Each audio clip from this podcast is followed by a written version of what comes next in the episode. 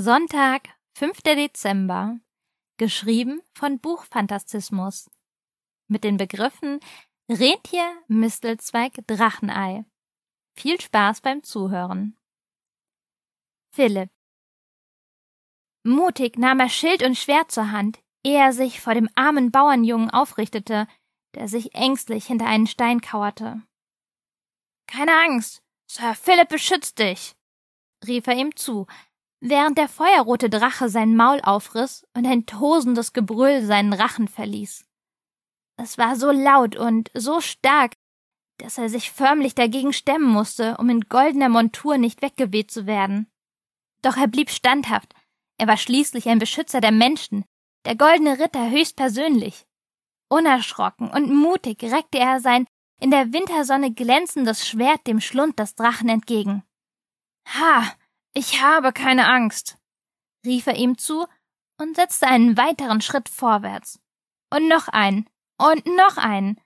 Bedrohlich ließ er seine Klinge tanzen, um den riesigen Drachen zuzusetzen. Er musste ihn noch nicht einmal treffen, alleine schon seine Erscheinung genügte, um den Drachen zu vertreiben, der mit einem nun kläglichen Gebrüll von dannen flog, weit über die weiße Landschaft hinweg. Ha, ich hab es geschafft! freute sich Philipp und streckte triumphierend sein Schwert weg. Er lachte und sah wieder zu dem Bauernjungen, der nur mit großen Augen seine glänzende Rüstung bestaunte. Dann sprang er auf und warf sich den edlen Ritter um den Hals. Vielen Dank, Sir Philip, du bist der Beste, rief er, und wieder lachte Sir Philip, ehe er den Jungen auf der kühlen Erde absetzte. Immer doch, sprach er milde und wuschelte dem Jungen durch das Haar, wie sein Vater es immer bei ihm tat. Dann machte er kehrt, denn dort draußen wartete noch mehr Abenteuer. Moment. Was ist das? fragte er sich laut und beobachtete einen seltsamen schwarzen Stein, nicht größer als ein kleiner Fels, eingebettet in einer schneebedeckten Kuhle.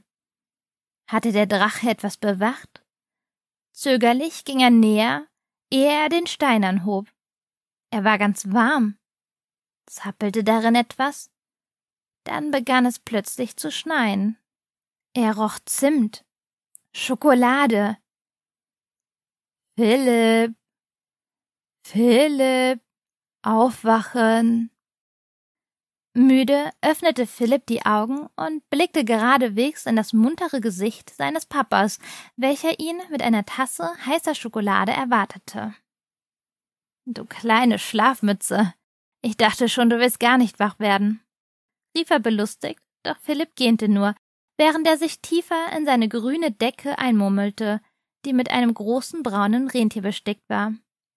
Oh, Papa, ich habe gerade ein Drachenei gefunden, murrte er und verschränkte trotzig die Arme vor der Brust. Am liebsten hätte er noch weiter geträumt. Schließlich wollte er sehen, ob es wirklich ein Drachenei war. Dann hätte er einen eigenen Drachen. Sir Philip und Drago. Ein kleines Lächeln überkam ihn bei der Vorstellung, während der Duft des Kakaos nur deutlicher in seine Nase drang. Kein Wunder, Papa hielt ihm ja auch die Tasse direkt unter die Nase. Na, dann wirst du sicher nächste Nacht sehen, was für ein böser Drache sich darin versteckt. Kein böser Drache, sondern Drago. Ich zähme ihn, erklärte er stolz, was seinen Vater wieder zum Schmunzeln brachte. Dieser richtete sich nun auf, während er anerkennend nickte.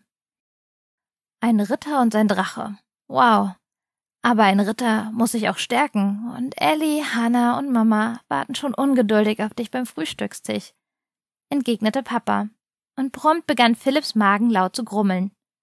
Da musste Papa nicht nochmal was sagen.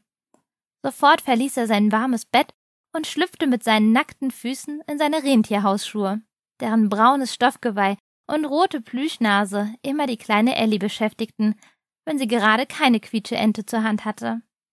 Dann sauste er bereits Papa hinterher, der den Kakao wohlbehalten an seinen Platz brachte.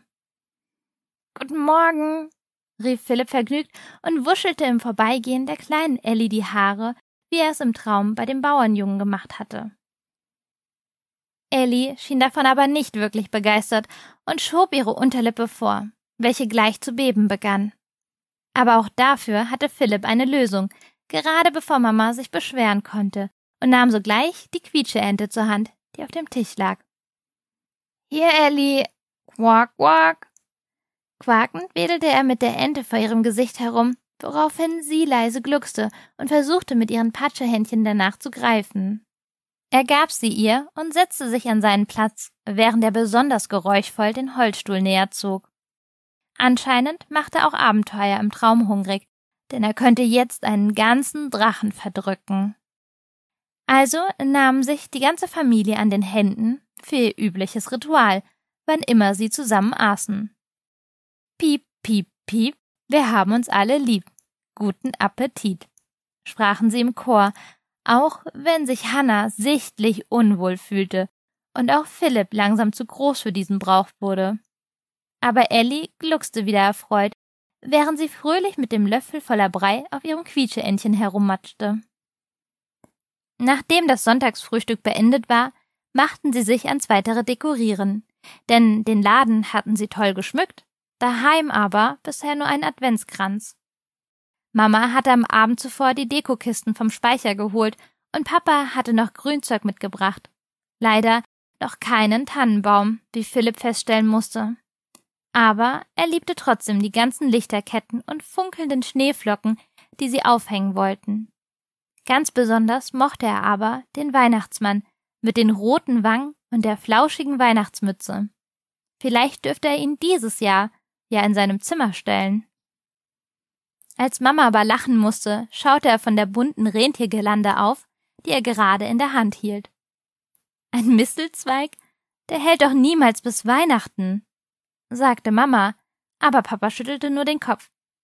Na klar hält er, das sind ja nur ein paar Wochen. Außerdem muss man ja nicht so lange warten. Er beobachtete, wie Papa auf die Leiter stieg und den Zweig über dem Türrahmen vom Wohnzimmer aufhing. Nachdem er wieder sicheren Boden unter den Füßen hatte, stellte er die Leiter beiseite und streckte die Hände nach Mama aus, welche sich in die liebenvollen Arme ihres Mannes ziehen ließ. Dann küssten sie sich, wie es unter dem Mistelzweig Brauch war. Und Philipp schaute angewidert weg während Hannah sehnsüchtig seufzte. Ob es beim Ball auch Mistelzweige gibt? murmelte sie. Aber dass sie es lauter gesagt hatte, als beabsichtigt, merkte sie nicht. Oder jedenfalls erst, als Mama amüsiert auflachte und zwinkernd zu ihr sah, noch immer in Papas Armen.